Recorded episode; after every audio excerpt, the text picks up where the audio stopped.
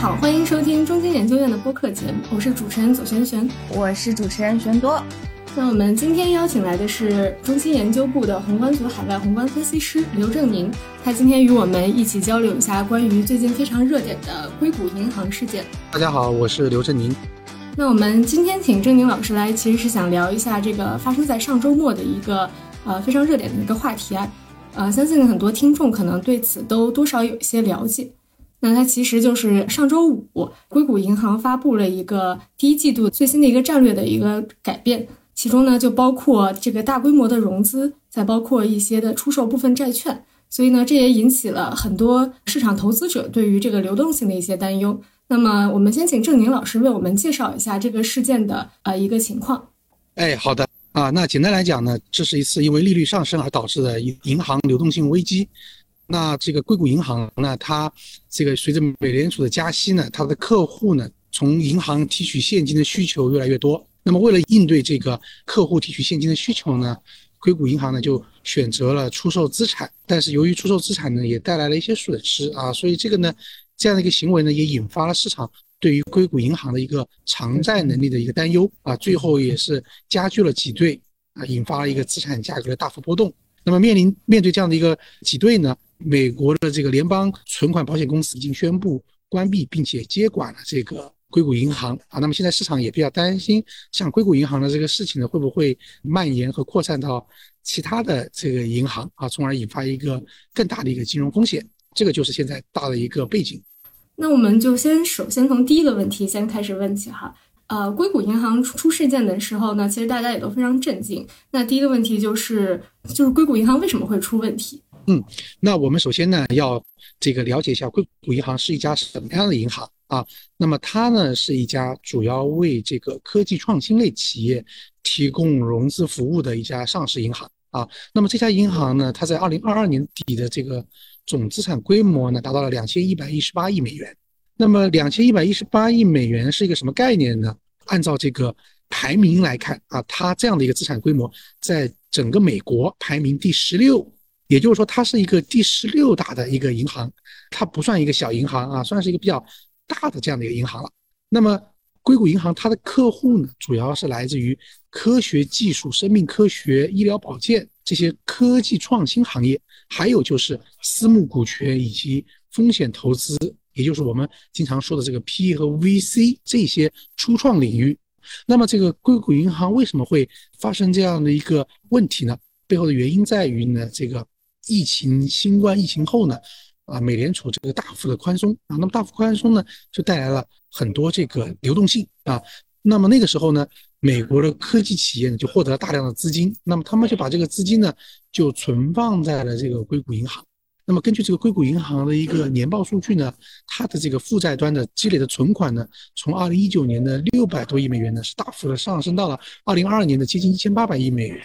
啊，相当于是翻了三倍。那我们知道，这个银行它从这个储户这里获取了存款之后呢，它就会去投放啊，投放到贷款，或者说去用于购买一些金融资产。那么在硅谷银行这个情况下呢，它就是买了很多这个长久期的这个啊美国国债和 MBS 这样的一个过程中呢，也形成了所谓的期限错配，也就是说，它的债务端呢是一些短久期的债务，但是它的资产端呢是一些这个长久期的一些资产啊，从而形成了一个期限错配。那么我们说期限错配呢，对于这个银行来说也无可厚非啊，因为银行本身它的经营模式就是这个期限错配。但是问题是呢，随着这个美联储加息以后呢，它的这个客户这些科创企业呢，开始不断的去提取这个现金。那么随着提取现金的企业越来越多呢，从而就造成这样的一个挤兑。那么为了应对这样的挤兑呢，硅谷银行是选择出售它的资产。那么出售资产的过程中呢，又导致了它这个。资产的一个亏损啊，因为出售资产，因为它要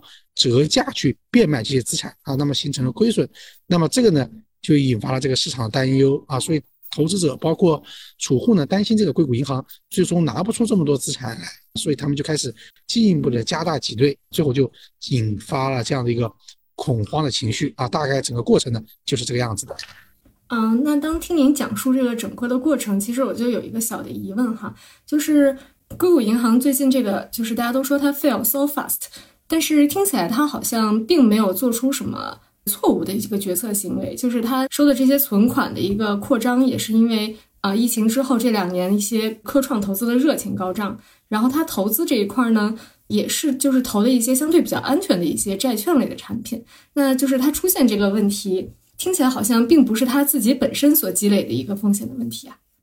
呃，其实其实这个你说的也没错啊。这次这个硅谷银行的问题呢，很多人会想到这个二零零八年的这个次贷危机啊，当时这个雷曼兄弟啊这些当时倒闭的这些金融机构，确实呢，这次和那个时候相比，一个很大的不同点就是他们的资产的这个质量是不一样的。在零八年呢，当时的很多这个金融机构的资产呢，是所谓的这个有毒资产啊，就是那个资产本身就是次级贷款啊，所谓的次级贷款就是质量非常低的贷款啊，所以那种资产那种毒有毒资产啊，我们称之为有毒资产，它就很容易出问题啊。但是这次呢，好像它这个呃硅谷银行它主要是一些国债啊，国债按道理应该是个非常安全的资产啊，所以很多人就觉得，哎，那国债为什么会出问题？那么，所以我们说这次它的问题呢，主要不是在于它这个资产的质量，而是在于什么呢？在于它这个流动性啊，它这个期限错配。那么这里可能我要解释一下什么叫流动性啊，就是说，当我有一个这个这样的一个资产啊，但是我不能把它很快的变现，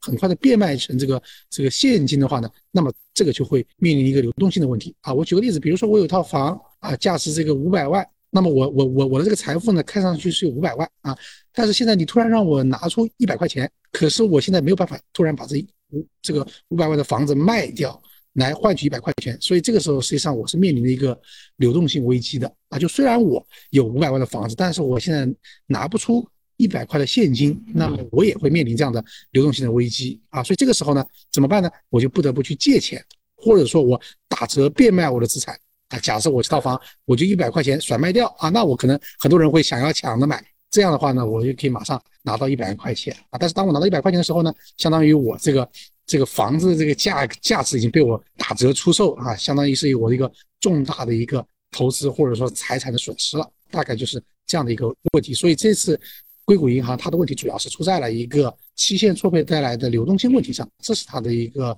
主要的问题所在。那就是回到硅谷银行它本次的这个问题哈，呃，那从您的角度来看，它这回这个问题有多严重？是不是有可能蔓延成为一个系统性的风险？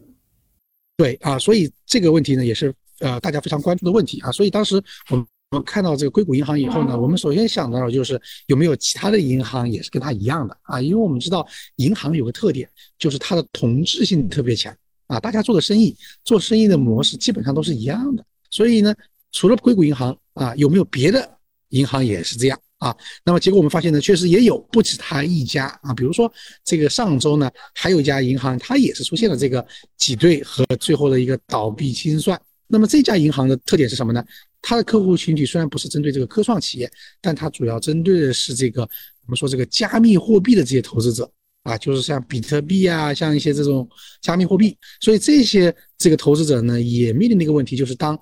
美联储加息之后呢，加密货币的价格下跌啊，他们也开始这个抛售货币啊，然后开始这个提取现金。那么这个过程中呢，也对这个这个银行，这个 Silvergate 这家银行也产生了挤兑。然后还有另外一家呢，就是在纽约的叫做 Signature Bank 啊，这家银行也出现了问题。所以我们发现呢，就是这个问题呢，似乎并不只是这个硅谷银行一家独有啊，而是其他的银行，特别是一些中小银行。它都有这个问题，这个也是现在市场最担心的，就是我们经常说这个，呃，一个屋子里面如果发现了一只蟑螂啊，那它可能不止一只，可能还有第二只、第三只，这个就是现在市场它最担心的一个问题。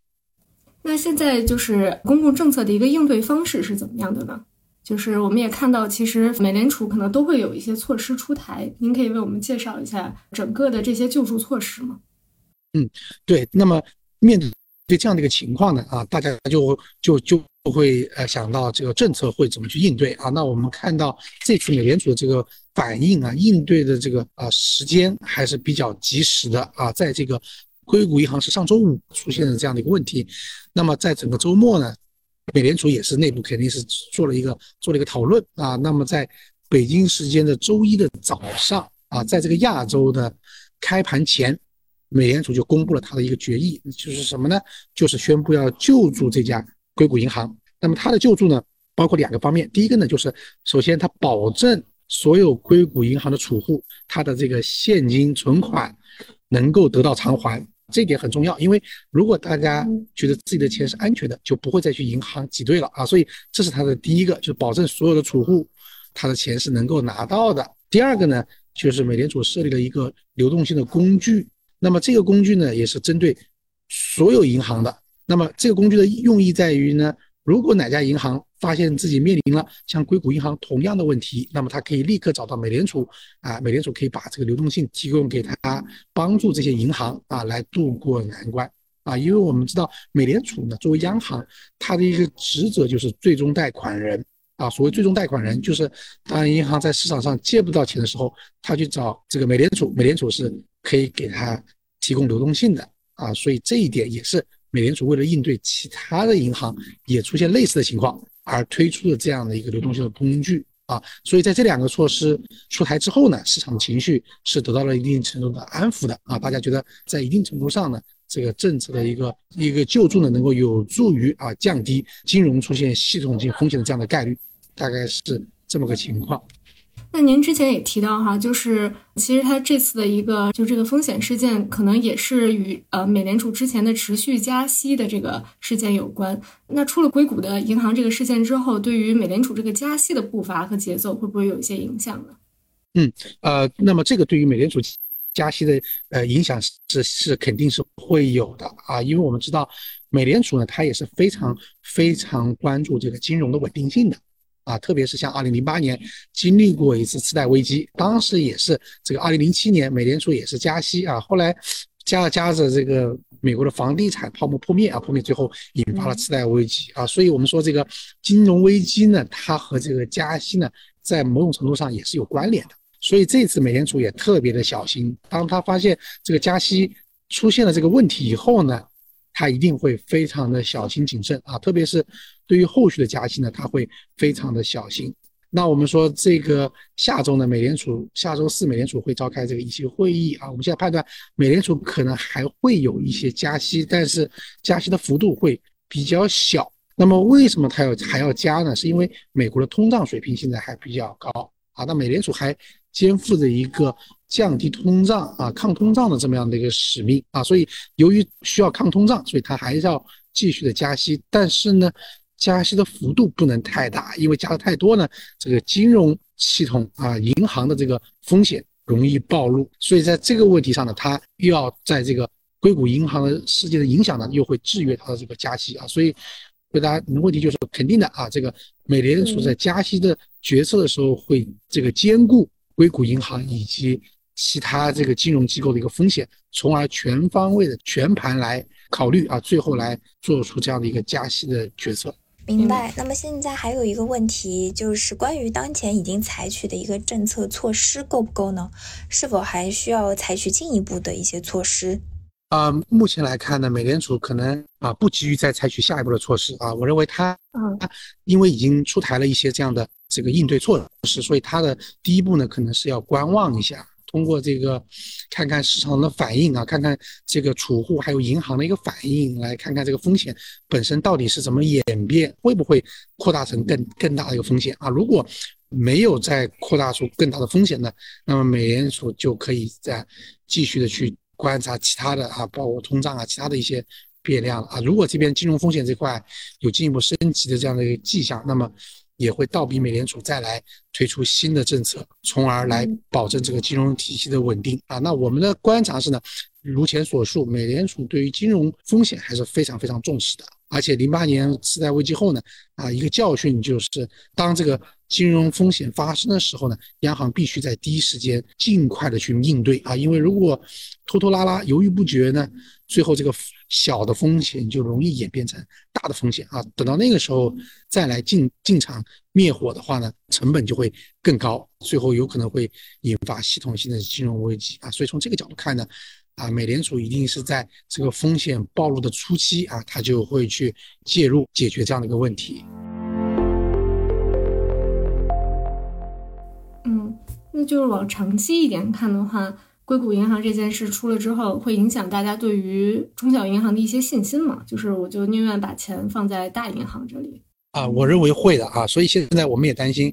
美国会不会出现这个存款搬家啊？所谓存款搬家呢，就是我从这个小银行把钱取出来放到大银行，因为我觉得小银行不安全啊。虽然可能我存钱的那个银行不是硅谷银行，但是呢，我也担心其他银行也会出现同样的问题，所以现在。会有这样的一个存款搬家这么样的一个情况，那么存款搬家呢，其实也是会给一些中小银行带来压力的啊。所以我们看到这两天这个美国的这个市场啊，有一些中小银行的股票价格也跌得比较厉害啊。虽然它本身并没有出现问题，或者说还没有出现负面的新闻，但是呢，由于这个大家的担心啊，有可能会触发这样的一个恐慌啊，所以这个也是现在美国一些中小银行面临的一些问题和挑战。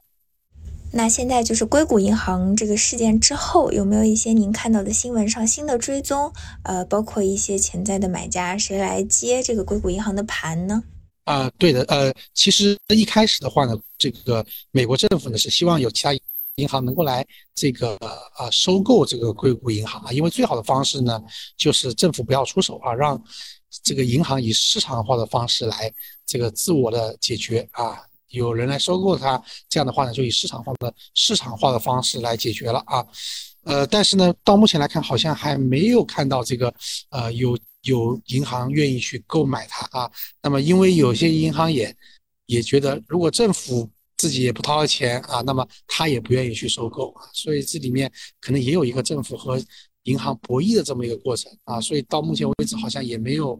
成功的引入这样的一个买家啊，所以最后呢，可能美联储也不得不去自己去先介入啊，先来垫付这个资金啊。那么后续的话呢，呃，这个美联储还会去继续的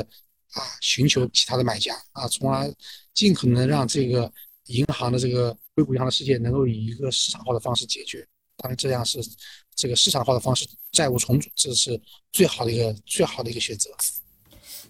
那这个对，那这个呃，美联储出手救助这个道德风险这块，您您您怎么理解呢？